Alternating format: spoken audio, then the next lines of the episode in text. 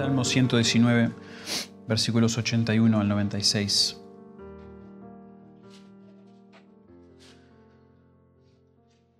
Dice el salmista,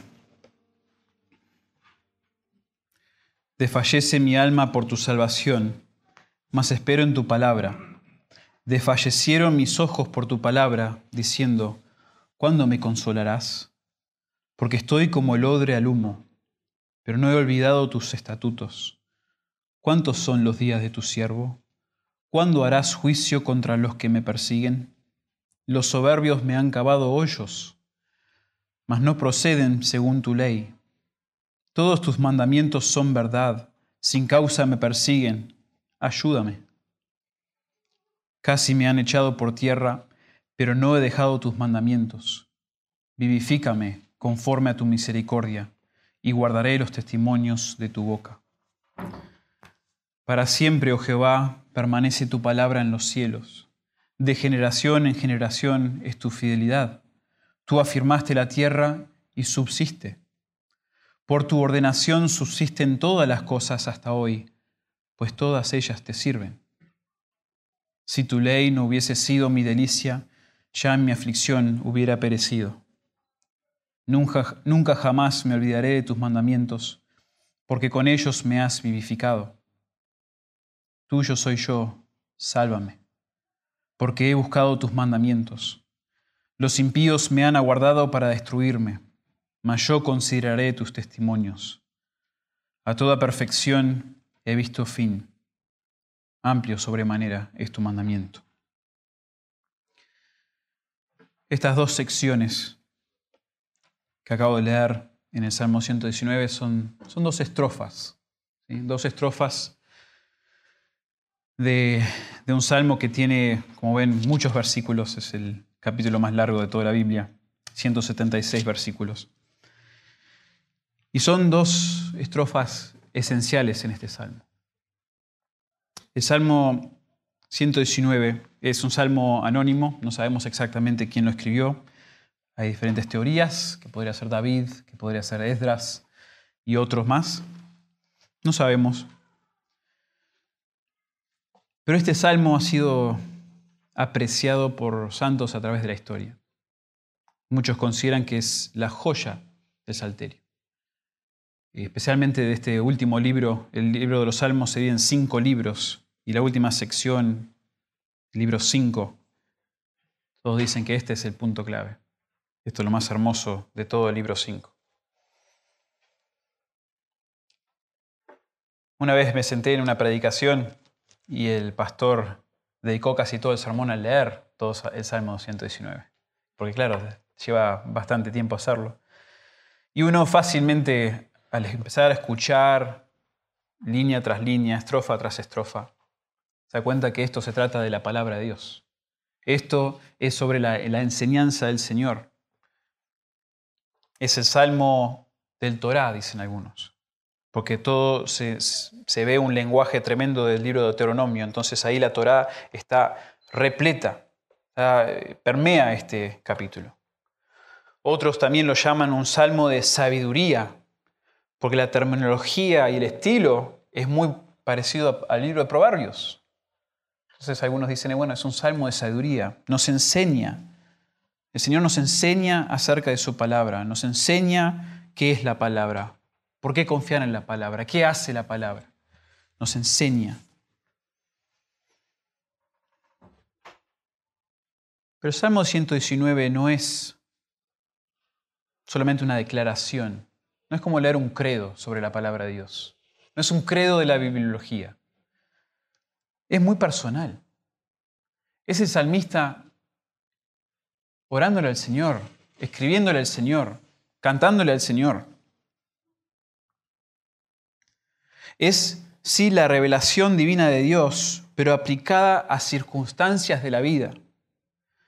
Un, un autor, un comentarista sobre el libro de Salmos, muy conocido, dice, este es un salmo no solo de la ley, sino también de amor, no solo de estatutos, sino también de fortaleza espiritual, no solo de devoción a preceptos, sino también de fidelidad al camino del Señor.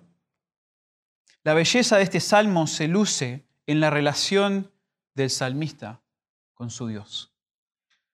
Acá está el salmista, saboreando, deleitándose, agradecido, gozoso en la palabra de Dios, en lo que significa para él, en lo que hace en su vida. Y la verdad es que el estilo, la estructura de este salmo ha asombrado a autores a través de la historia, a, estudiosos, porque esto, si conocen un poco del alfabeto hebreo, es un acróstico, es como que se nos da el A a Z sobre la palabra Dios.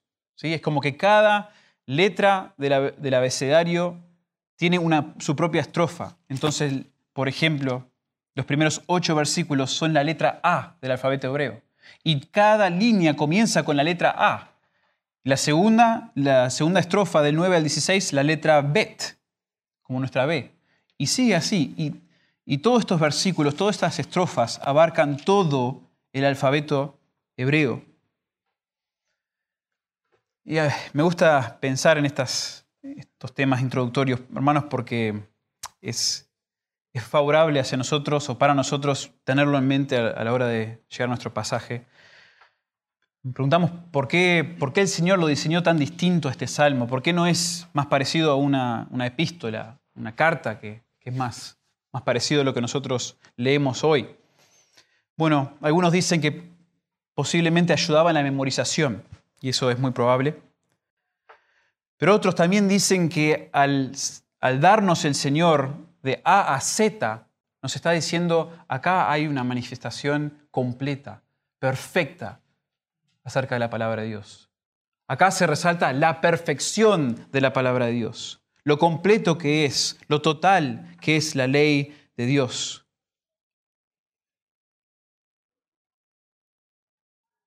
Y cuando leemos el Salmo 119, no es que sentimos que estamos siguiendo una lógica, ¿no? De un argumento tras otro, apoyado por otro argumento. es como que estás leyendo y a veces pensás, ya leí esto, dos, tres veces. Estamos en la mitad del Salmo 119 y ya he escuchado la misma frase cuatro, cinco veces. ¿Qué es esto? Bueno, es, es como que el salmista está luchando en su propia mente, pensando, meditando acerca de Dios, acerca de su palabra, y la está asimilando a su alma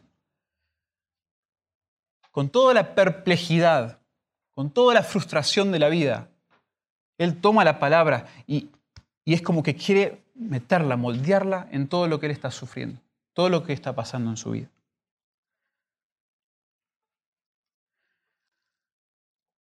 Y el salmista, en el Salmo 119, se encuentra con dos dilemas, con dos dilemas muy importantes en este salmo.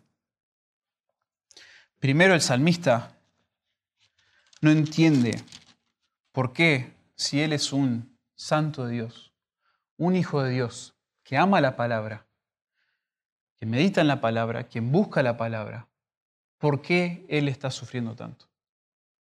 ¿Por qué? Porque el Salmo comienza muy parecido al Salmo 1, con una, una, meditación, un asombro en lo bienaventurado que es la persona que meditan la palabra de Dios. Dice el versículo 1, bienaventurados los perfectos de camino, los que andan en la ley de Jehová. Bienaventurados los que guardan sus testimonios y con todo el corazón le buscan, pues no hacen iniquidad los que andan en sus caminos. Esos primeros tres versículos intencionalmente reflejan el Salmo 1.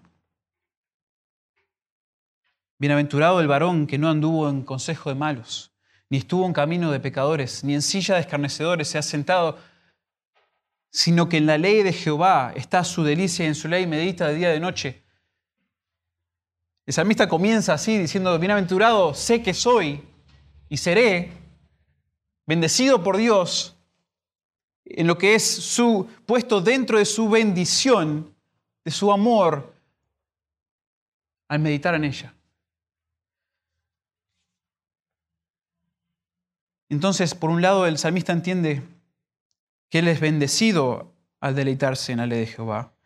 pero vive con la, la tensión de que a la vez está experimentando sufrimiento y comunica su frustración, su perplejidad. Varias veces en este Salmo 119 vemos la frustración del salmista, la perplejidad llega también a su punto crítico en los versículos que estuvimos leyendo recién, en esa primera estrofa que leí, versículo 81 al 88, es como el que el salmista dice, ¿qué pasa, Señor?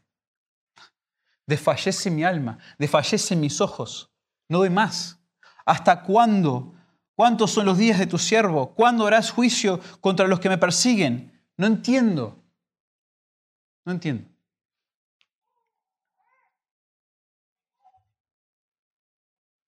Algunos comentaristas dicen que esa estrofa, versículos 81 al 88, son la, es la estrofa más oscura y más angustiada de todas. Ahí es donde llega al clímax. Ya ahí el salmista es como que no da más. No da más. Y el segundo dilema que tiene, aparte de esta tensión entre la bendición que debería tener y el sufrimiento que es real en su vida, el segundo dilema es que su sufrimiento se caracteriza particularmente por la oposición y por la amenaza de enemigos. Si leemos el Salmo 119 de principio a fin, nos damos cuenta que los enemigos del salmista nunca están lejos, siempre están ahí nomás. Siempre están a la vuelta de la esquina, siempre están afuera de su puerta. Están a dos, tres casas, están ahí. Y cuando uno lee eso en los salmos, al menos yo lo leía, lo interpretaba de esta manera. Yo llegaba a un salmo que hablaba de enemigos acosando, persiguiendo, y yo pensaba, digo, ¿qué tiene que ver esto conmigo? Yo no tengo a nadie que me está acosando de esta manera, que me está persiguiendo de esta manera. Puede ser que algunos de ustedes sí, de hecho yo sé que algunos de ustedes sí han tenido experiencias similares, al menos. Pero consideremos que no es poca cosa el contexto, la ocasión de este tipo de dificultad en la vida del salmista. Quizás a nosotros nos cueste simpatizar, pero veámoslo como una aflicción pico, como una situación que al menos equivale, si no supera, las circunstancias más adversas que enfrentaremos de este lado del cielo en esta tierra. O sea, es como que si Dios y su palabra pueden ser suficientes aún para un evento, aún para una lucha tan difícil como que alguien te está acosando o está a punto de matarte, cuanto más suficiente puede ser esa palabra, cuanto más inspirante puede ser para nosotros que quizás no estamos luchando con algo tan grave o que por lo menos estaría en la misma línea.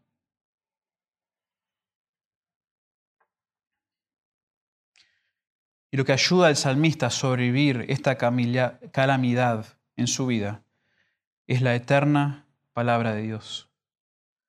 La eterna palabra de Dios. No es que el salmista deja de sufrir al tener la palabra, no supera completamente la prueba y la tentación de angustiarse por su situación, no. Pero la palabra es su bálsamo. Es el bálsamo que frota sobre sus heridas. Cada día para sobrevivir, cada día para confiar, para encontrar gozo en medio de la tribulación. Eso es la palabra para el salmista. No, no una receta mágica para hacer desaparecer todo, sino esa palabra suficiente que cada día es la meditación para sobrevivir, para confiar, para ser sustentado. Meditar en, el Dios eterno, meditar en su palabra eterna y su fidelidad eterna es el bálsamo del salmista porque estos les brindan estabilidad, firmeza y confianza cuando su mundo no podría estar más inestable. Cuando nuestro mundo no deja de estar inestable, cuando nuestro mundo es constantemente un terremoto. Es la idea del Salmo, ¿no? del Salmo 119 llegamos al punto como el salmista, o deberíamos llegar al punto en estos versículos 89 al 96, que son, esto es como la resolución, Esta es la joya de Salmo 119, de poder confiar en la estabilidad y en la firmeza de Dios y de su palabra. El mundo del salmista y el mundo nuestro es un terremoto de circunstancias, pero la palabra de su Dios es más estable que la creación misma del Señor. Hermanos, este pasaje hoy, con eso en mente, este pasaje nos invita a nosotros, hermanos, a aferrarnos a Dios, aferrarnos a Dios en su palabra, en su palabra, porque es perfectamente estable y es capaz de sustentarnos ante las circunstancias más inestables de este mundo. Esta mañana, viendo estos ocho versículos, me gustaría que veamos siete principios. prácticamente cada línea de este salmo tiene un concepto que le agrega, que, que nos enseña, un poquito distinto al anterior, sobre la palabra de Dios. Entonces yo les propongo siete, siete principios acerca de la palabra de Dios. Y estos principios, hermanos, nos deben llevar a confiar más en la palabra. Al ver lo estable que es la palabra de Dios, a ver lo firme que es Dios, su palabra, sus promesas, que nosotros nos aferremos a ellas, confiemos en medio de todos esos terremotos. Entonces comencemos en el versículo 89 el primer principio es, la palabra de Dios supera todo lo creado. La palabra de Dios supera todo lo creado. Versículo 89 dice, para siempre, oh Jehová, permanece tu palabra en los cielos. Y acá es muy necesario que yo explique un poquito a qué se refiere la palabra aquí. ¿Qué es, ¿A qué se refiere el salmista con la palabra de Dios? Estamos en una iglesia, una iglesia que enfatiza mucho la suficiencia, la autoridad de la Biblia. Entonces la mayoría de ustedes saben lo que es la palabra de Dios. Pero es obvio que, Dios no, no ha siempre revelado todo su voluntad solo en esta Biblia que tenemos. ¿Sí? Todo lo que necesitamos nosotros para la vida, para la piedad, está en esta Biblia, pero Dios primero lo expresaba por su boca, ¿verdad? La palabra de Dios es el medio por el cual Dios mismo expresa perfectamente su naturaleza, su propósito, su voluntad. Lo que sabemos de Dios, en todo sentido, Él nos ha revelado por medio de su palabra. ¿Sí? Nosotros no creemos que podemos nosotros tener emociones que nos revelen algo de Dios, que podemos tener visiones hoy al menos, externos a Dios, separados a Dios, que nos revelen más de Él. sino que tanto su palabra hablada como su palabra escrita revela su voluntad, su naturaleza, su propósito. Su palabra escrita es aquella que Dios va a pasar de generación a generación y ella aquella que es reconocida como autoridad de Dios a medida que se registran los libros que tenemos hoy en nuestras Biblias. Entonces, Dios por momentos en el Antiguo Testamento hablaba, expresaba su voluntad por medio de profetas, por medio de autores, escritores, de luego por el Señor Jesucristo, y todo lo que el Señor quería que fuese grabado en cuanto a lo que Dios inspiró, se fue juntando y afirmando en lo que hoy tenemos en nuestras Biblias. Entonces la, la palabra de Dios revela, expresa su naturaleza, su propósito, su voluntad. Pero en la Biblia también la palabra de Dios tiene un poder para cumplir su voluntad en el universo. Solo tenemos que ir al principio de nuestras Biblias, Génesis 1, y vemos que todas las cosas fueron creadas a través de la palabra de Dios. Dios habla y lo crea.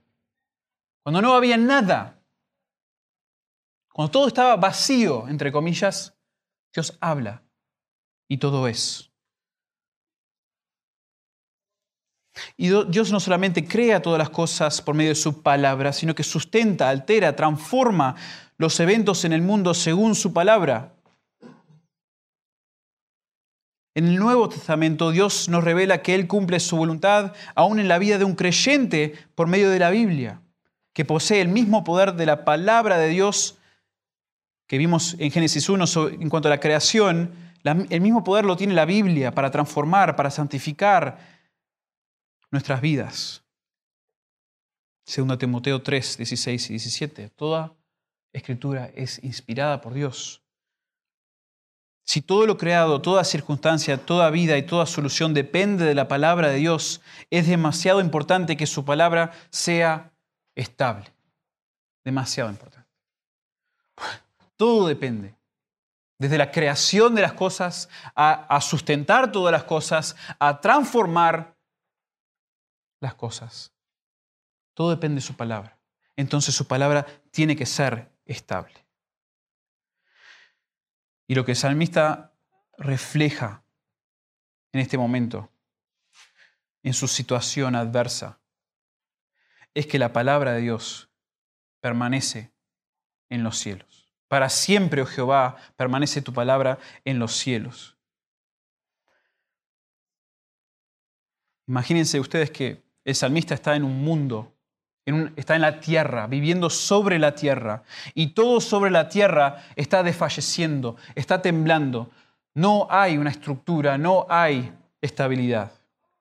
Él mismo dice en el versículo 87, casi me han echado por tierra. O sea, yo casi formo parte de esta tierra corrupta, corrompida, porque me están por matar y me están por tirar, están por echar mi sangre a la tierra, se expresa a veces en el Antiguo Testamento. Pero tu palabra, oh Jehová, está en los cielos. Todo lo que está en la tierra se echa a perder y está expuesto a la corrupción del hombre, pero el salmista refleja en la realidad de que la palabra de Dios es estable, está en los cielos.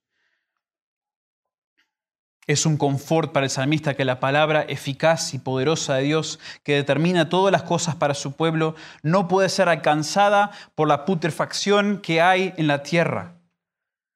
Hermanos, cuando estamos viviendo en esta tierra lleno de inestabilidad, de problemas, qué hermoso saber que la palabra de Dios no es una cosa más dentro de todo lo que, es inestable, dentro de todo lo cambiante, sino que la palabra del Señor, dice el salmista, está en los cielos, no está ni al alcance, no lo toca esta tierra, no la corrompe, es perfecta, no cambia. Es fundamental entender que la palabra de Dios supera todo lo creado. Ese es el primer principio que nos da el salmista. La palabra de Dios supera todo lo creado. Y luego el salmista continúa en el versículo 90 y dice y nos da este principio que la palabra de Dios sustenta todo lo creado. No solamente supera todo lo creado, sino la palabra de Dios es la que sustenta todo lo creado. De generación en generación, dice el salmista, es tu fidelidad. Tú afirmaste la tierra y subsiste. Por tu ordenación subsisten todas las cosas hoy, pues todas ellas te sirven.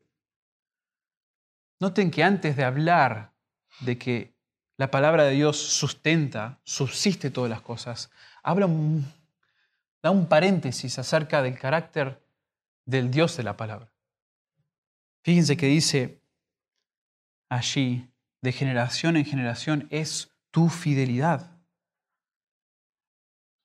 Antes de resaltar el poder creativo y sustentador de la palabra, el salmista refleja en el carácter detrás de esa palabra. Eternamente, de generación en generación, Dios ha sido fiel. Dios ha sido fiel. Lo leíamos en el Salmo 90 durante la lectura bíblica de hoy. Señor, Tú has sido refugio de generación en generación. Antes que naciesen los montes y formasen la tierra y el mundo, desde el siglo hasta el siglo, tú eres Dios.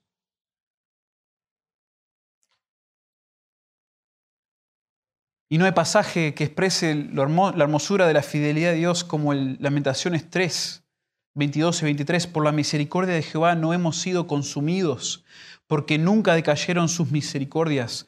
Nuevas son cada mañana. Grande es tu fidelidad. El Dios de la palabra, el Dios de la palabra eterna, es fiel, siempre ha sido fiel, nunca dejará de ser fiel. Entonces, si Dios es fiel y todo está basado en su carácter, entonces todo lo que Él hace va a ser fiel, va a ser estable. Las obras de Dios son confiables porque Dios es confiable. Y en base a ese, ese fundamento en el carácter de Dios, luego el salmista habla de la permanencia de lo que Dios creó y lo que ha creado. Tú afirmaste la tierra y subsiste. Por tu ordenación subsisten todas las cosas hoy, pues todas ellas te sirven. Aquello que Dios creó con el poder de su palabra también fue y continúa siendo sustentado por su palabra.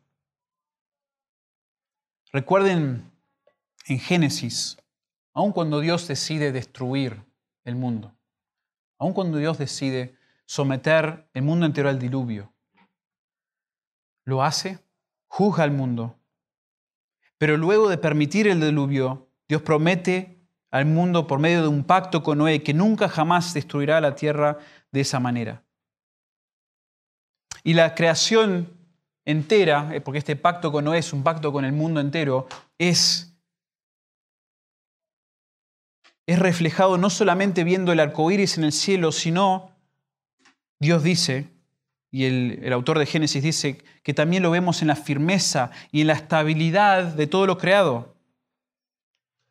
Muy interesante esto, Génesis 8, versículos 20 al 22. Dice, y edificó Noé un altar a Jehová y tomó de todo animal limpio y toda ave limpia y ofreció holocausto en el altar. Y persiguió Jehová olor grato y dijo Jehová en su corazón, no volveré más a maldecir a la tierra por causa del hombre, porque el intento del, del corazón del hombre es malo desde su juventud, ni volveré más a destruir todo ser viviente como he hecho. Y después, ¿qué dice?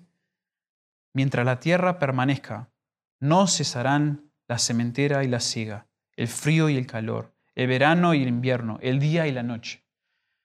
Dios dice, yo voy a recordarles a ustedes de mi pacto, de mi fidelidad, de mi estabilidad, de mi firmeza, mía y de mi palabra, por medio de estas estaciones, por medio del día y la noche, por medio de la siembra y la siega, la siega y la siembra. La siega, la cosecha, el verano, el invierno, el día y la noche, todos estos eventos naturales son recuerdos que Dios está sustentando su creación. Y son una evidencia más para nosotros de la estabilidad y la firmeza de Dios y su palabra. Que vos te puedas levantar cada mañana y acostarte cada noche con la puesta del sol con el amanecer. Disfrutar de la lluvia después del, calor del sol. Todas esas cosas son Dios recordándonos a nosotros de que Él es fiel, de que Él es estable. Y de que su palabra es fiel y de que su palabra es estable. Aun cuando todo alrededor tuyo, todas las circunstancias son inestables.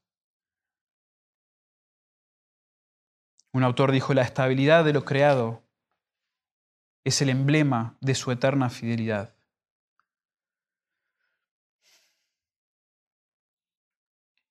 Y porque quiero tener cuidado de no hacernos pensar o de no equivocarnos en pensar de que la fidelidad de Dios hacia nosotros se muestra en que Dios es fiel cuando me saca de las circunstancias, cuando me saca de la aflicción, cuando me quita esos momentos, ahí Dios es fiel. Para no equivocarnos en pensar de esa manera, Noten que el salmista, este salmista mismo, en el Salmo 119, dice unos versículos antes, en el versículo 75, le dice, conozco Jehová que tus juicios son justos y que conforme a tu fidelidad me afligiste. Dios, te demuestras fiel en mi vida al afligirme. Increíble. Me afligiste y de esa manera te mostraste fiel. Versículo 71, es bueno que me hayas afligido, dice el salmista, para que yo aprenda tus estatutos. La aflicción no es contraria a la fidelidad de Dios. La aflicción es lo que sustenta, es lo que da la estabilidad, la firmeza, cuando lo demás es inestable, cuando viene la aflicción.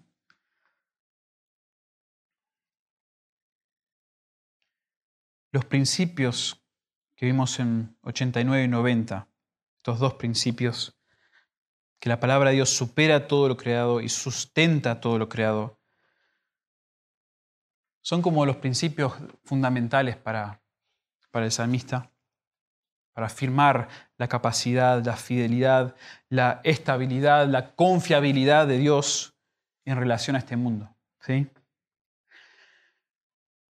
Pero ahora el salmista, como hacen otros salmistas y otros autores, empieza a internalizar, empieza a reflexionar para su vida espiritual, su vida personal. Empieza a reflexionar en esta palabra estable y firme en relación a su propia alma afligida. Porque la, siguiente, la siguiente línea, versículo 92, es como que el salmista abre su corazón, abre su alma. Y en llanto le dice al Señor, si tu ley no hubiese sido mi delicia, si tu ley no hubiese sido mi delicia, ya en mi aflicción hubiera perecido. Ya en lo que estoy sufriendo, ya con los que me acosan y me acechan y me persiguen, que están ahí a la vuelta, ya me hubieran matado. Si no ellos, yo quizás en mi propia aflicción y desánimo, ya hubiera perecido.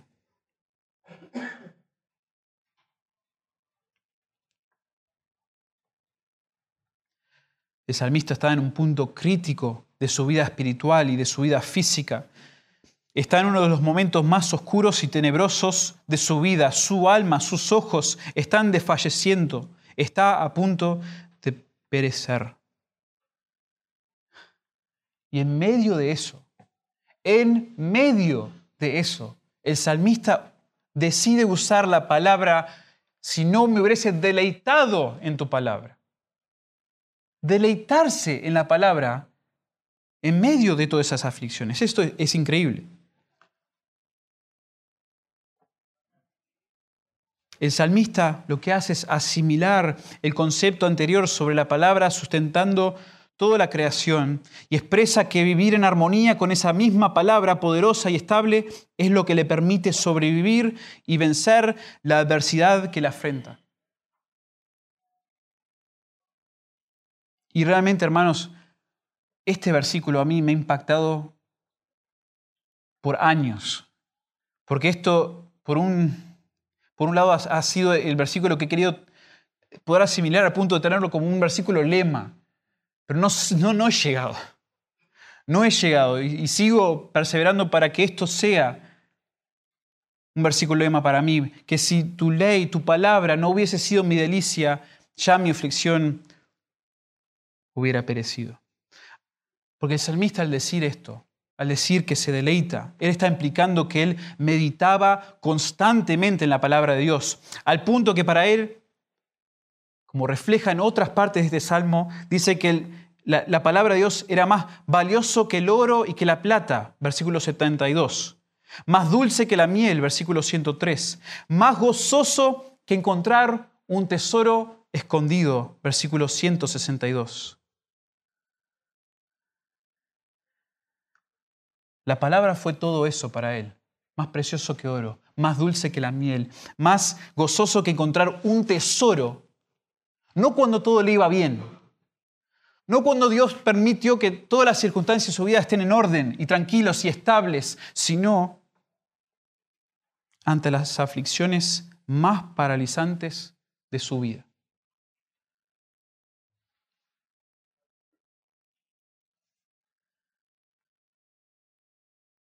El Salmo 56. Estuve estudiando, buscando todos los salmos de David que son escritos cuando él está siendo perseguido por, por enemigos, por aquellos que le oponen, por aquellos que querían quitarle la vida. Y es hermoso leer esos salmos sabiendo que eso está a la vuelta, que sus enemigos están ahí nomás, que está en un desierto por morir, que está que lo está buscando Saúl, que lo atraparon los filisteos. El Salmo 56. Ese salmo que David escribe cuando los filisteos lo prendieron en Gat, dice la introducción a ese salmo. En los versículos 3 al 4, David escribe, en el día que temo, y este es un salmo que hasta mis hijos han conocido porque hay unas canciones preciosas, en el día que temo yo en ti confío. En Dios alabaré su palabra. En Dios he confiado, no temeré. ¿Qué puede hacerme el hombre? La traducción Biblia de las Américas dice, en Dios cuya palabra alabo, en ese Dios he confiado.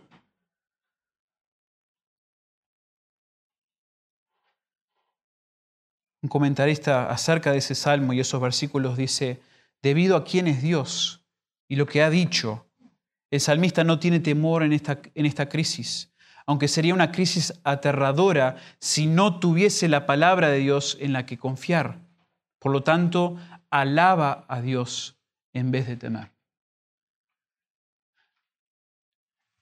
Hermanos, no sé si llegamos a entender lo estable, lo firme, lo fiel que es la palabra de Dios para hacer, para revelar lo que nosotros necesitamos en medio de las aflicciones más difíciles de nuestras vidas.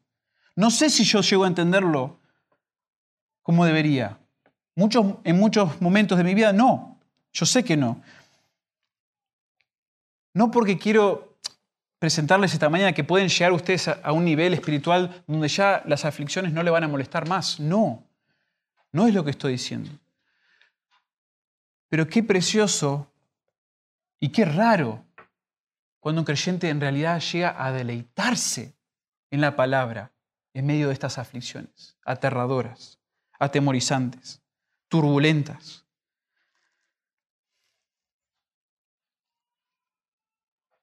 El salmista del Salmo 19, que es muy parecido al Salmo 119, también expresa este deleite, este disfrute de la palabra. Dice, deseables, versículo 10 dice, deseables más que el oro, sí, más que mucho oro fino, más dulces que la miel y que el destilar del panal.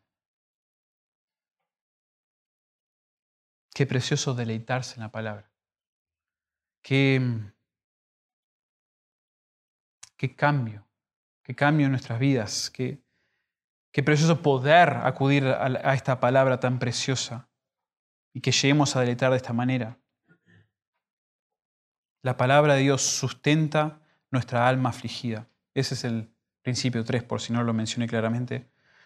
No solamente la palabra de Dios supera todo lo creado y sostiene todo lo creado, sino que también la palabra de Dios sustenta nuestra alma afligida. La palabra de Dios sustenta nuestra alma afligida. Y es como a partir de, ese versículo 92, el salmista continúa con estas casi como reflexiones. Reflexiones que aparentan también ser convicciones de que, wow, tu palabra ha sido mi deleite. Y tu palabra también ha sido esto para mí y esto y ha resultado en aquello y por tu palabra puedo hacer esto y empieza a darnos como unos principios para nosotros reflexionar y aplicar. Lo cual nos lleva a nuestro cuarto punto. La palabra de Dios nutre nuestro espíritu anémico. La palabra de Dios nutre nuestro espíritu anémico. Y ahí sencillamente el salmista dice, nunca jamás me olvidaré de tus mandamientos, porque con ellos me has vivificado. Nuevamente, lo, precioso de estudiar este salmo y al tener tantos versículos es que podemos ir y empezar a mirar todas las veces que el salmista ruega que el Señor lo vivifique, que el Señor le dé vida. ¿sí? El salmista se siente como en un pozo, seco espiritualmente. Se siente seco. Y el autor viene rogándole a Dios que lo nutra porque está espiritualmente desnutrido. Y les leo algunos ejemplos, hermanos. Miren, esto, porque nos da un contexto al llegar a nuestros versículos de qué, es lo que está pasando en el corazón de, del salmista. Salmo 119, versículo 25, Dice, abatida hasta el polvo está mi alma. Abatida hasta el polvo está mi alma. Vivifícame según tu palabra. Versículo 37. Aparta mis ojos, que no vean la vanidad. Vivifícame en tu camino. O sea, estoy por el polvo, estoy por el piso, vivifícame, Señor. Mis ojos están tentados hacia la vanidad, vivifícame, Señor. Versículo 40, vivifícame tu justicia. Versículo 77, vengan a mí tus misericordias para que viva. O sea, la misma palabra, vivifícame, porque tu ley es mi delicia. Versículo 107, afligido estoy en gran manera, vivifícame, oh Jehová, conforme a tu palabra.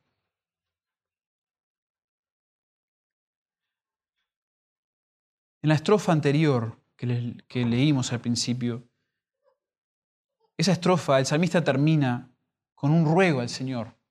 Después de, expresar que Él está desfalleciendo, después de preguntarle al Señor por qué está permitiendo esto y por cuánto tiempo va a durar, y después de expresar, versículo 87, que ya, me han echado por tierra, ya estoy ahí a punto de la muerte, le dice y le ruega al Señor, Señor, vivifícame, nútreme conforme a tu misericordia y guardaré los testimonios de tu boca. Por favor, Señor, dame vida.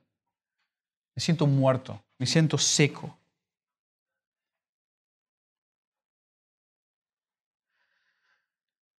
Y lo que el salmista encuentra en el versículo 94, perdón, 93, es que la palabra es la que lo vivifica. Y lo expresa, nunca jamás me olvidaré de tus mandamientos porque con ellos me has vivificado. La resolución es que mediante el estudio continuo y la meditación continua, día a día, momento a momento, Dios ha revivido el alma del salmista. En esa meditación, en ese recordar, como dice ahí, nunca jamás me olvidaré. La idea es, voy a recordar, Señor, día tras día, momento tras momento, porque lo necesito. No, no una vez a la semana, no una vez por mes, no tres días a la semana, yo necesito meditar día tras día, todo el tiempo, sin olvidar en tu palabra. Necesito que así vas a nutrirme. La palabra de Dios nutre nuestro espíritu anémico.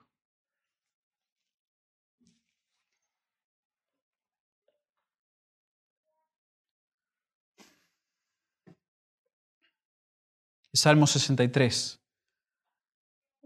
otro salmo donde David está siendo perseguido y dice que él está en el desierto de Judá. El salmo comienza, este es un salmo muy, muy bello, muy precioso. El salmista dice, mi alma tiene sed de ti, mi carne te anhela cual tierra seca y árida donde no hay agua. Ahí está. Una, descripción más, más gráfica no podríamos pedir. En un David está en un desierto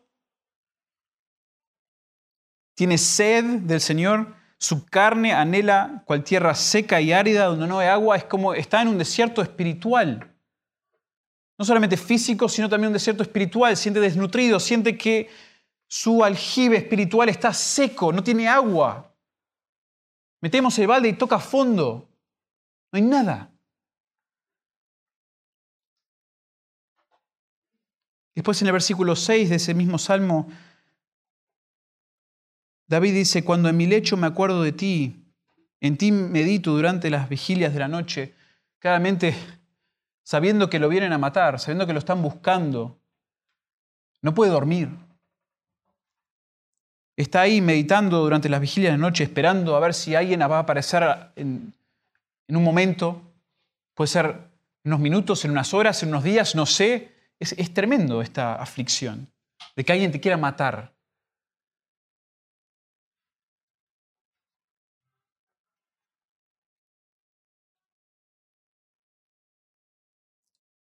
Pero David medita en el Señor, porque tú has sido mi socorro, dice el versículo 7, y a la sombra de tus alas canto gozoso. ¿Cómo es que encontramos vida? ¿Cómo es que el Señor vivifica, nutre esa vida desnutrida, esa vida espiritual desnutrida, es en su palabra, es recordándola, es meditando en ella, estudiándola para día tras día estar pensando, porque en ella está nuevamente la estabilidad, está la firmeza, está el poder, están las, las aguas saciantes del Señor, satisfactorias del Señor. La palabra de Dios nutre nuestro espíritu anémico, versículo 93. Y después el salmista pasa a decir en el versículo 94 que la palabra de Dios afirma nuestra intimidad con el Señor. La palabra de Dios afirma nuestra intimidad con el Señor. Tuyo soy yo, sálvame, porque he buscado tus mandamientos. Y acá el tono es como que cambia por un segundo.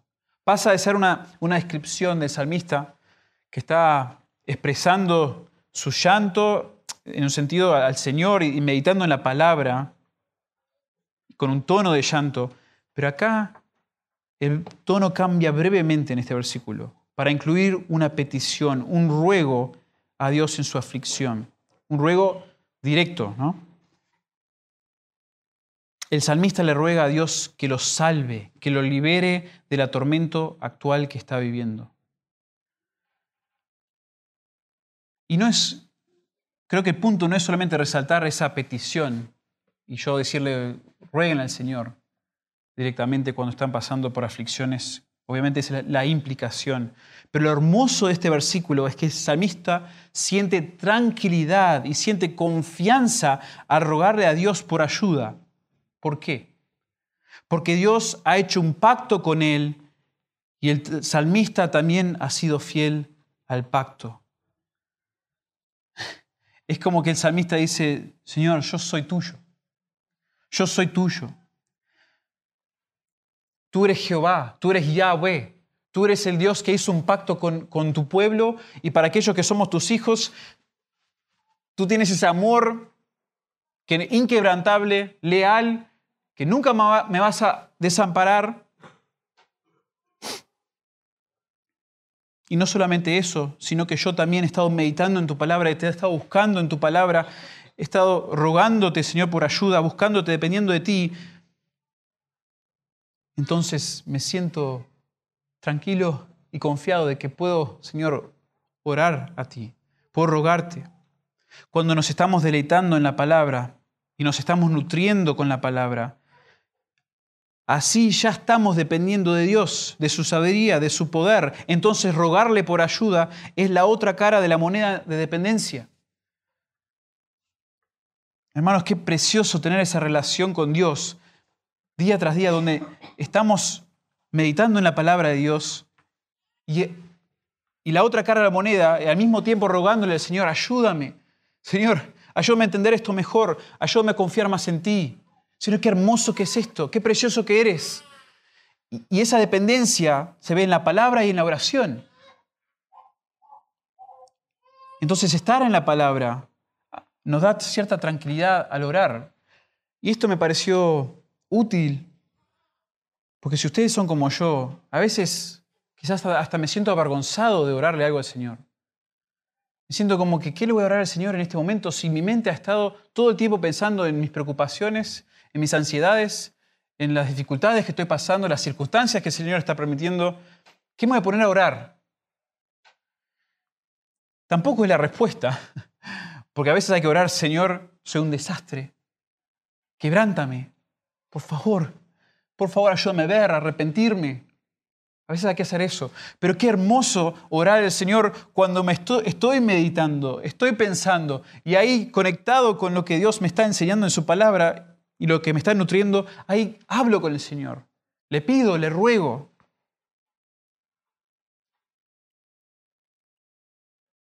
Y qué increíble para nosotros. Nosotros los creyentes, bajo el nuevo pacto, nosotros somos sus hijos. Y el Hijo de Dios, Jesús, es nuestro sumo sacerdote quien intercede por nosotros. Y nosotros nos llaman hebreos a acercarnos a Dios, acercarnos a, a nuestro sumo sacerdote y a nuestro Señor con confianza, No debemos dudar de acercarnos con confianza, dice Hebreos 4:16, al trono de la gracia para que recibamos misericordia y hallemos gracia para la ayuda oportuna. Qué hermoso. Cuando estamos unidos al Señor bajo un pacto afirmado por la palabra eterna de Dios, nos podemos acercar de esta manera a nuestro Señor, confiados, tranquilos, porque Él es nuestro Dios. El Señor Jesús es nuestro sumo sacerdote. La palabra de Dios afirma nuestra intimidad con el Señor. Precioso, esa tranquilidad, esa seguridad, esa certeza que nos da la palabra de Dios en cuanto a nuestra relación. Y esto es porque también el, incrédulo, hermanos, cuando hablamos con personas, el incrédulo necesita enfrentarse a la palabra de Dios. El incrédulo necesita acercarse a la palabra de Dios para que encuentre y sienta su incomodidad y su necesidad de que él no tiene la relación con Dios para empezar a orarle, para empezar a rogarle. No la tiene. Y Dios mismo tiene que usar su palabra para revelar su necesidad. Porque es la palabra misma que nos da, nos afirma afirma nuestra intimidad, con el Señor. Eso es el número 5. ¿sí? La palabra de Dios afirma nuestra intimidad con el Señor. Y ahora el número 6. La palabra de Dios enfoca nuestra perspectiva ante gran adversidad. La palabra de Dios enfoca nuestra perspectiva ante gran adversidad. Versículo 95. Los impíos me han aguardado para destruirme, mas yo consideraré tus testimonios. Y acá es donde nuevamente se reitera ¿no? la aflicción específica, particular que está sufriendo el salmista, lo que le está atormentando. Los impíos están al punto de destruirle y según el versículo 92 que recién vimos, estaban a punto de tener éxito en ese plan. Los tuvieron por matar. Pero durante ese tiempo el salmista estaba considerando, dice el texto, considerando los testimonios de Dios. Y yo me lo imagino al salmista, me lo imagino David, sentado en una cueva, sentado en algún lugar, escondiéndose, sabiendo que quizás en la cueva de al lado estaba Saúl.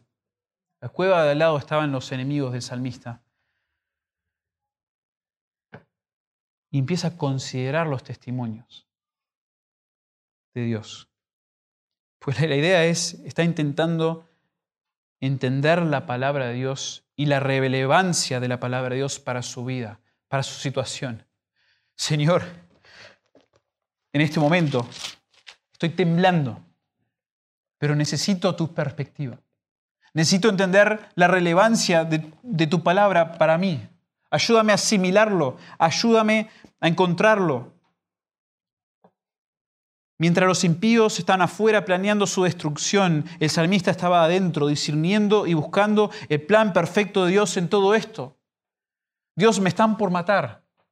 Yo no sé por qué lo estás permitiendo, pero sé que tu plan, tu decreto es mejor. Ayúdame a asimilarlo, a conectar en mi mente, en mi corazón, lo que tu palabra dice. Porque como ya vimos, la palabra de Dios no cambia la circunstancia pero sí puede cambiar el enfoque y la perspectiva de la gran adversidad que estamos pasando. Qué tremendo el libro de Hechos en este sentido. El libro de Hechos está lleno de circunstancias, ocasiones donde la iglesia, donde la palabra del Señor y donde los santos parecen estar al borde de la extinción. Hay amenazas en el libro de Hechos que parece que, bueno, ya no nos vamos más del capítulo 8. Ahí se corta todo. Están por matar a los creyentes. En otro momento Herodes también mata a un apóstol o un discípulo. En otro momento alguien muere en la iglesia. Y en todo eso, el libro de Hechos, Dios está impactando al mundo con su plan y hace de esas adversidades unas oportunidades tremendas para la expansión de su reino. Dios usa todos esos eventos, todas esas amenazas, todas esas tragedias y aflicciones para hacer algo que nadie más hubiera podido planear. para extender su reino de manera que nosotros no podemos comprender. Y son momentos al leer que nos cambia a nosotros perspectiva, la perspectiva acerca de las aflicciones, de las dificultades. Entonces, qué hermoso poder hacer como el salmista, cuando el pecado, cuando la tentación, cuando la aflicción, la dificultad está ahí la vuelta. Poder asimilar a tal punto que yo cambio, que el Señor cambia mi perspectiva por medio de su palabra acerca de lo que está por pasar, acerca de lo que está sucediendo.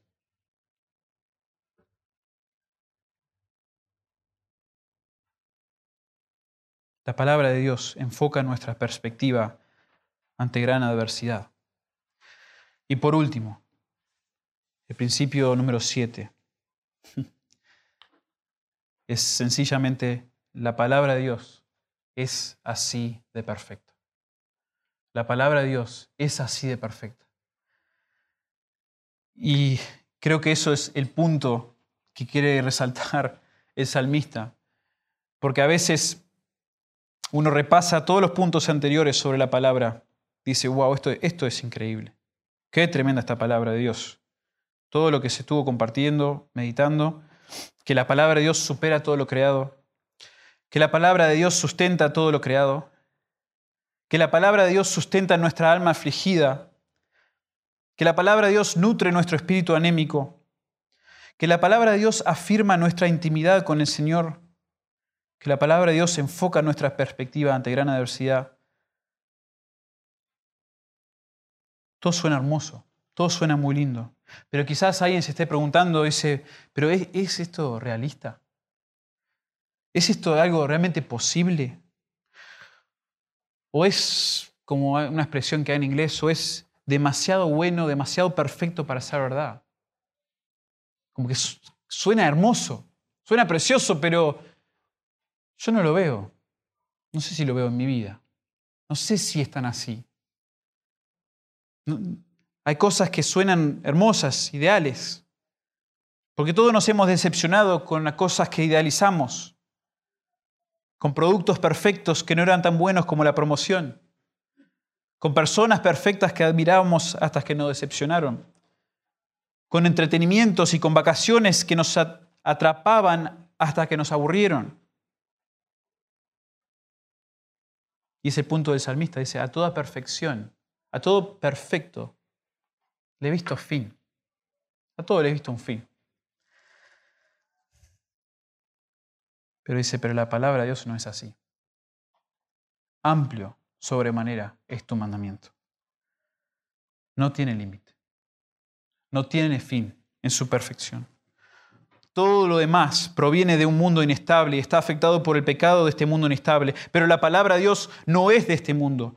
Proviene del Dios fiel y es perfectamente firme, perfectamente estable para lograr lo que Dios ha decretado y prometido. La palabra de Dios es así de perfecta. No hay cosa que yo pueda hacer, ni tú puedas hacer, ni Satanás pueda hacer para que la palabra de Dios pierda su efectividad, su perfección su efectividad en nuestras vidas. La palabra de Dios siempre tiene un efecto. Ahora nosotros podemos ponerle un freno, podemos endurecernos, pero la palabra misma es digna de nuestra confianza. Es perfecta, es así de perfecta.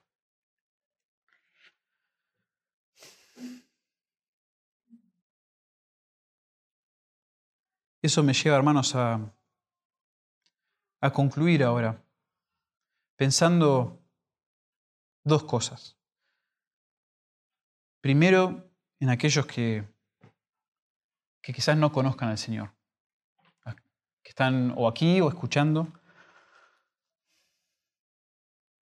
La palabra de Dios para los creyentes debe ser hermosa, debe ser su autoridad, debe ser lo, suficiente, lo que ellos atesoran, necesitan, disfrutan, deleitan.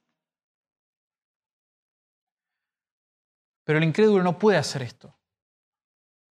No puede. aunque te suene lindo todo lo que dijimos ahora, no puede ser tu confianza. Porque antes de que tú puedas disfrutar la palabra de Dios de esta manera, la palabra eterna de Dios, y todo lo que implica para tus circunstancias adversas, la palabra tiene que ser algo en tu vida. Con eso pido que me acompañen a Ezequiel capítulo 37 por un momento.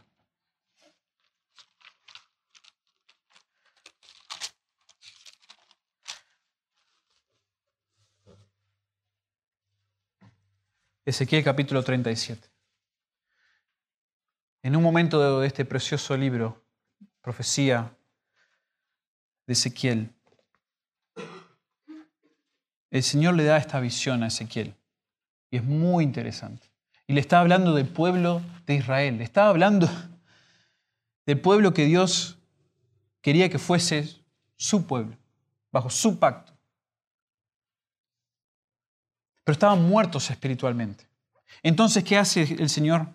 Jehová lo lleva a ver un valle de huesos, secos. Y dice el versículo 1, la mano de Jehová vino sobre mí y me llevó en el espíritu de Jehová y me puso en medio de un valle que estaba lleno de huesos. Imagínense esto. Y me hizo pasar cerca de ellos por todo en derredor. Y he aquí que eran muchísimos sobre la faz del campo, y por ciertos secos en gran manera. Y me dijo, Hijo de hombre, ¿vivirán estos huesos? Y claro, Ezequiel no quiere dar una respuesta incorrecta, no quiere decir ni que no. Señor Jehová, tú lo sabes. Obviamente no parece porque son huesos. Acá no hay seña de vida, no hay ni un mosquito. Me dijo entonces, profetiza, profetiza sobre estos huesos y diles, huesos secos, oíd palabra de Jehová. Así ha dicho Jehová el Señor a estos huesos, he aquí yo hago entrar espíritu en vosotros y viviréis.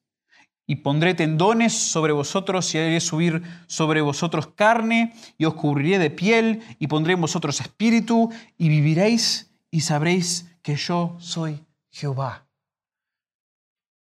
Ezequiel, predícales, profetiza, proclama la palabra del Señor. Ellos necesitan la palabra del Señor. Y al escuchar la palabra del Señor, que la palabra del Señor obre en ellos, les dé vida, les ponga carne en los huesos, músculos sobre eso, les ponga la piel, un espíritu dentro de ellos y finalmente tengan vida espiritual. Vida con el Señor. Pero no hasta que la palabra obre en ellos. Hasta este momento, el incrédulo, el que no conoce al Señor, no tiene esa vida espiritual. No la tiene.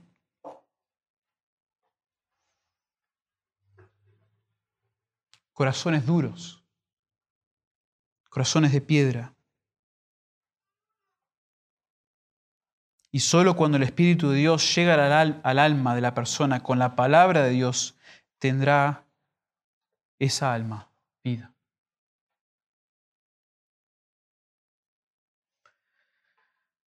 Para que esa alma tenga vida, tiene que escuchar la palabra. Y en particular, el enfoque de esa palabra tiene que ser la palabra misma, o sea, el verbo. El verbo encarnado. El logos. El logos de Dios. Tiene que ser la mejor expresión. ¿Se acuerda que decíamos de la palabra de Dios? Es la expresión de la naturaleza, la voluntad, el propósito de Dios. Es la expresión del poder de Dios. Bueno, el verbo la segunda persona de la Trinidad, el Hijo, Jesús.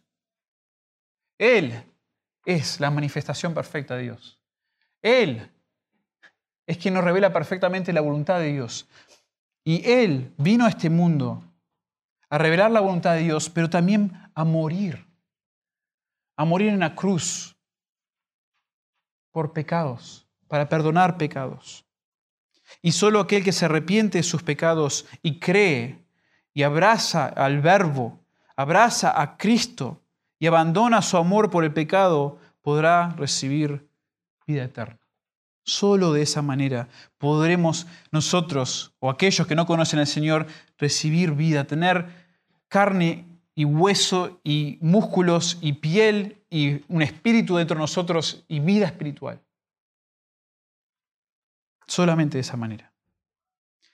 Y de ese punto en adelante pasamos de ser partes, parte y presos a la inestabilidad de este mundo a ser libres y esperanzados en la firmeza y estabilidad de Dios y de su palabra.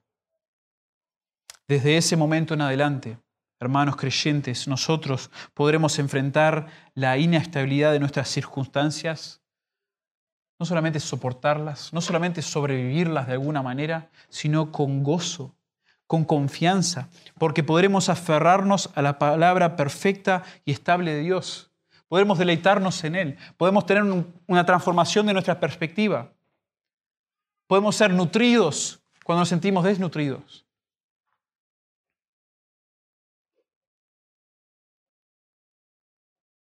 Para concluir, una cita de Spurgeon. Cuando estamos cansados de contemplar las escenas cambiantes y vacilantes de esta vida, la idea de una promesa inmutable, la palabra de Dios y sus promesas, nos llena el corazón y la boca con canto.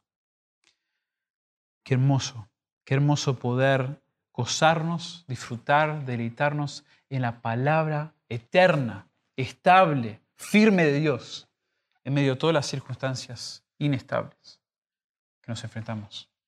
Señor, hermanos, meditemos en la palabra, aferrémonos a ella, que sea nuestra vida. Y así, hermanos, vamos a crecer Señor, acercarnos al Señor y honrar al Señor. Oremos.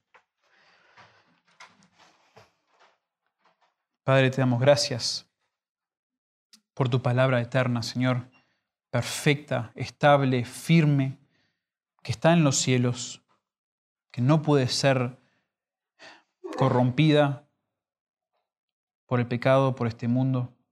Señor, gracias de que en ti tenemos una esperanza increíble. Una esperanza que ni nos imaginábamos cuando estábamos en el mundo, que no, no llegamos ni a entender, Padre. Esa oferta que tú das cuando somos hijos tuyos, cuando te conocemos a ti personalmente como Dios, Dios fiel, Dios bueno, Dios de misericordia, y después saber que nos has dado tu palabra que refleja tu carácter, que nos da todo lo que necesitamos, Señor, y que viene a ser nuestra, nuestra fuente de nutrición, nuestra fuente de vida, nuestra fuente de, de esperanza en medio de todas las aflicciones.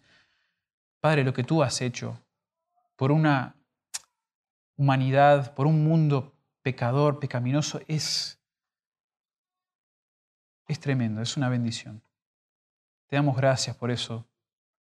Te agradecemos, te alabamos por tu palabra hoy. Gracias por darnos la Biblia. Gracias por darnos en ella todas las promesas, todos los principios, Señor, que necesitamos para vivir de una manera que te agrada, una manera digna de ti, y para disfrutar de, tu persona, disfrutar comunión contigo, de, ser llenos en, un banquete espiritual que nos das, tanto los domingos en estas reuniones como en los estudios, como en nuestras conversaciones a veces alrededor de la palabra. Tu palabra, Señor, está haciendo algo hermoso aquí. Continúa haciéndolo y continúa usándonos a nosotros, Señor, para esparcir, para predicar, para aconsejar con esa palabra que tú seas glorificado, tu reino sea esparcido. En el nombre de Cristo Jesús oramos estas cosas. Amén.